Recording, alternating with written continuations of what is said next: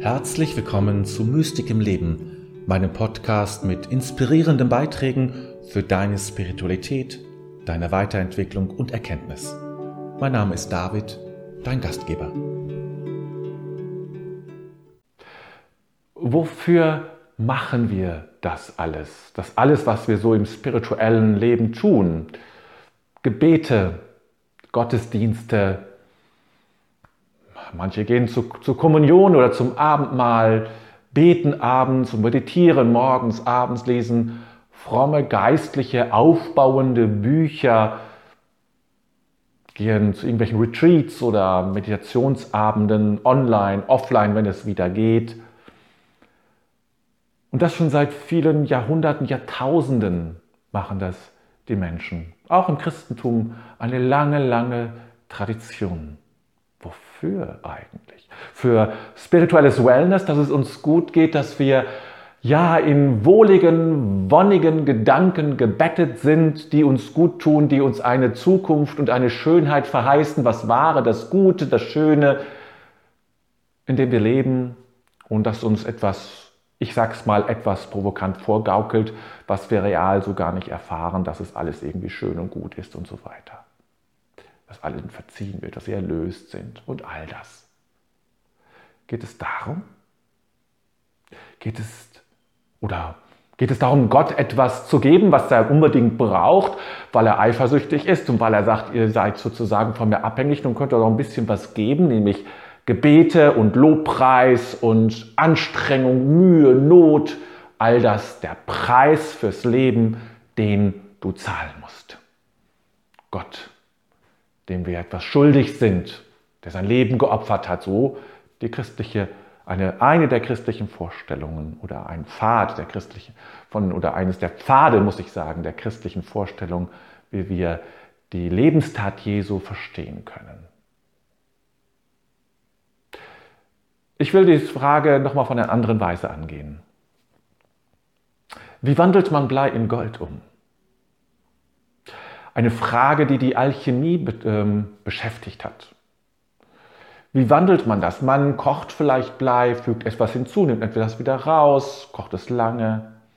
Vielleicht braucht es irgendwelche Sprüche, irgendwelche Segnungen, keine Ahnung, was die alles versucht haben, sicherlich sehr viel. Und noch heute bringen wir genau diese Sache eben die Wandlung vom Blei in Gold mit der Alchemie in Verbindung und lächeln müde darüber. Wir wissen ja, ach, das geht ja gar nicht. Das weiß, die wussten es nicht, aber wir wissen es heute. Es geht nicht, ja, es geht nicht. Beides sind Elemente, die kann man nicht mehr zerteilen. Da kann man nichts, aus dem einen kann man nicht das andere machen.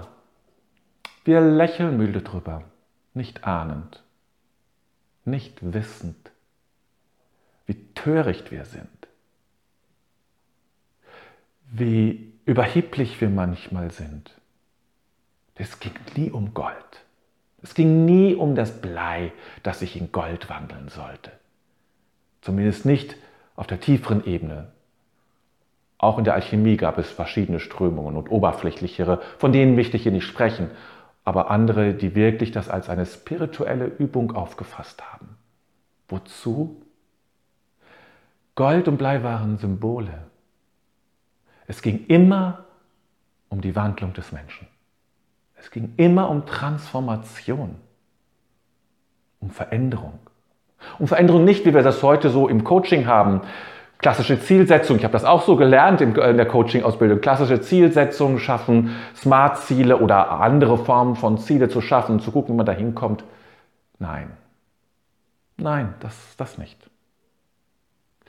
In all dem, was wir tun, in allen Gebeten, in allen Körperübungen, Tai Chi, Yoga, Qigong, was auch immer uns noch äh, beschäftigt und was uns einfällt, in allen Gottesdiensten, in allen Meditationen, in allen Büchern, die wir lesen, die wir studieren, in allen Retreats und Exerzitien und Meditationsabenden und Wochenenden und was es nicht alles gibt und Ritualen und sowas geht immer um Wandlung.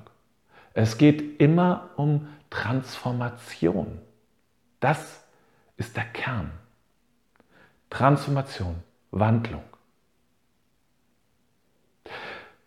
Nun gibt es da aber eine, ja, eine spezielle Vorstellung von Transformation und Wandlung. Wir haben ja so in unserer Kultur ähm, die Bildung, geht es ja auch um Lernen, um Veränderung, ja, industrialisiert.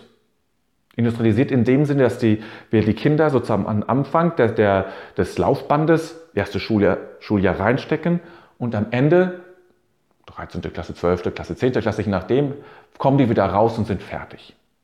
Das heißt, es ist ein, eine, etwas Lineares entstanden.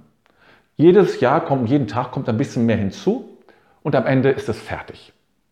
Das ist die Grundvorstellung unseres schulischen Systems nämlich ein linearer Prozess, in dem man immer weiter sozusagen eins baut das andere auf und so kommt immer mehr hinzu zu den Jugendlichen. Das ist die klassische Vorstellung, eine Fließbandarbeit sozusagen.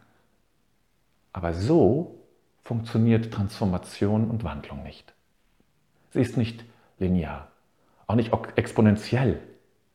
Sie ist, wenn man so will, in gewisser Weise chaotisch, weil sie nicht berechenbar ist. Und doch gibt es natürlich eine grobe Linie. Und doch gibt es natürlich, ich will nicht sagen Gesetzmäßigkeiten, aber Dinge, die üblicherweise so sind, die oft so sind. Nur so kann man es beschreiben. Man kann, wenn es um Wandlung des Menschen geht, wenn es um einen Schulungsweg, spirituellen Schulungsweg geht, dann müssen wir eigentlich, dürfen wir nicht Schule mitdenken, sondern dann kann, kann das nur ein Raum sein, wo unterschiedliche Inspirationen gesetzt sind und der, ja, der Adepte sozusagen oder der, der Schüler, die Schülerin nimmt sich die Aspekte raus, die es braucht. Das Leben ist nicht linear, sondern es, hat, es ist willkürlich. Es ist willkürlich und überrascht uns immer wieder neu. Und wann welches Thema dran ist, entscheidet niemand, entscheidet kein Lehrbuch übers Leben, sondern das Leben. Das Leben entscheidet es. Vielleicht noch wir, die wir das Leben leben, nämlich unser Leben leben, haben noch die Möglichkeit, haben noch den Raum zur Entscheidung, aber sonst niemand. Sonst niemand. Und wir können immer nur schauen, welche Lektion ist jetzt gerade dran? Welche Disziplin wird gerade von mir abgefordert? Ist es der Augenblick, wo ich mit meiner Trauer in Begegnung gehe, mit meiner Kraft, mit meiner Vision, mit meinem Älterwerden, mit meiner Geduld, mit meiner Offenheit. Geht es um meine Tiefe?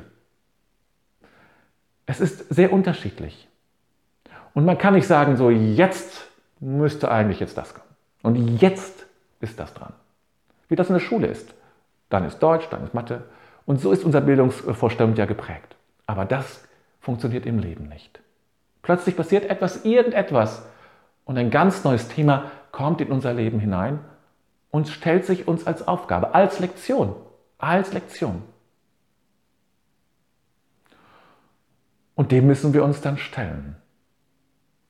Nochmal, das ist wirklich, finde ich, sehr, sehr wichtig, dass wir Spiritualität im Kern als einen Wandlungs- und Transformationsprozess verstehen. Das ist dem Christlichen in der klassischen, herkömmlichen Art und Weise, wie wir es kennen, so nicht geläufig.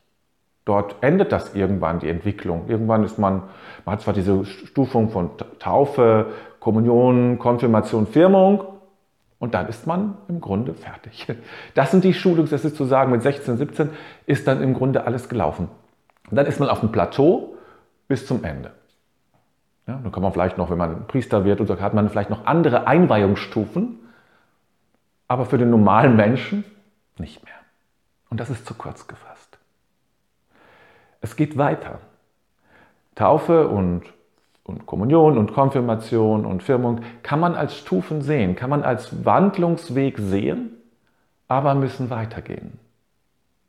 Aber natürlich nicht in der Hinsicht, das zu verstehen, wie eben eine Schule, wie bestimmtes Wissen, das wir uns einverleiben, das uns eingetrichtert wird, wie beim Nürnberger Trichter, sondern als wirklichen Wandlungsweg, als Weg, der mich wandelt, als Weg, der mich wandelt zu meiner tiefen Erkenntnis meiner Gotteskindschaft, meiner Gottes, meines, meines Geburtsrechtes als göttliches Kind in dieser Welt, als göttlicher Mann, als göttliche Frau in dieser Welt zu sein. Zu wissen eben, dass ich ein spirituelles Wesen bin, das menschliche Erfahrung macht. Das wirklich zu verstehen, wirklich zu kapieren, um es mal so zu sagen, darum geht es. Und darin zu wachsen, weit zu werden, weit zu werden für die Liebe, weit zu werden für diese göttliche Energie und Kraft, dass sie durch mich in diese Welt hineinkommt und dass alles, was das irgendwie staut oder verhindert, zur Seite geht. Darum geht es. Und das ist der Weg. Und wir können uns dem Leben nur überlassen. Das ist unser Lehrmeister. Das Leben ist unser Lehrmeister. Das Leben gibt uns die Lektionen und sagt, hier, da hast du zu lernen. Da hast du dran zu knabbern, sagen wir manchmal. Und mein eigentlich genau. Es geht um einen Verdauungsprozess, ja. Es geht um einen Verdauungsprozess von allen möglichen unterschiedlichen Erfahrungen, die wir in unserem Leben machen. Immer mit dem Ziel, unsere tiefe Identität zu erkennen als spirituelle Wesen. Immer mit dem Ziel, Kanal zu sein, wo die Liebe Gottes, die göttliche Kraft und Energie ungehindert durchströmen kann in diese Welt hinein. Und darum geht es. Und all das, was wir tun, dient nur diesem einen einzigen Ziel. Ist reiner Dienst für die Wandlung, für unsere Wandlung. Steht im Dienste der Wandlung und Transformation unseres Lebens.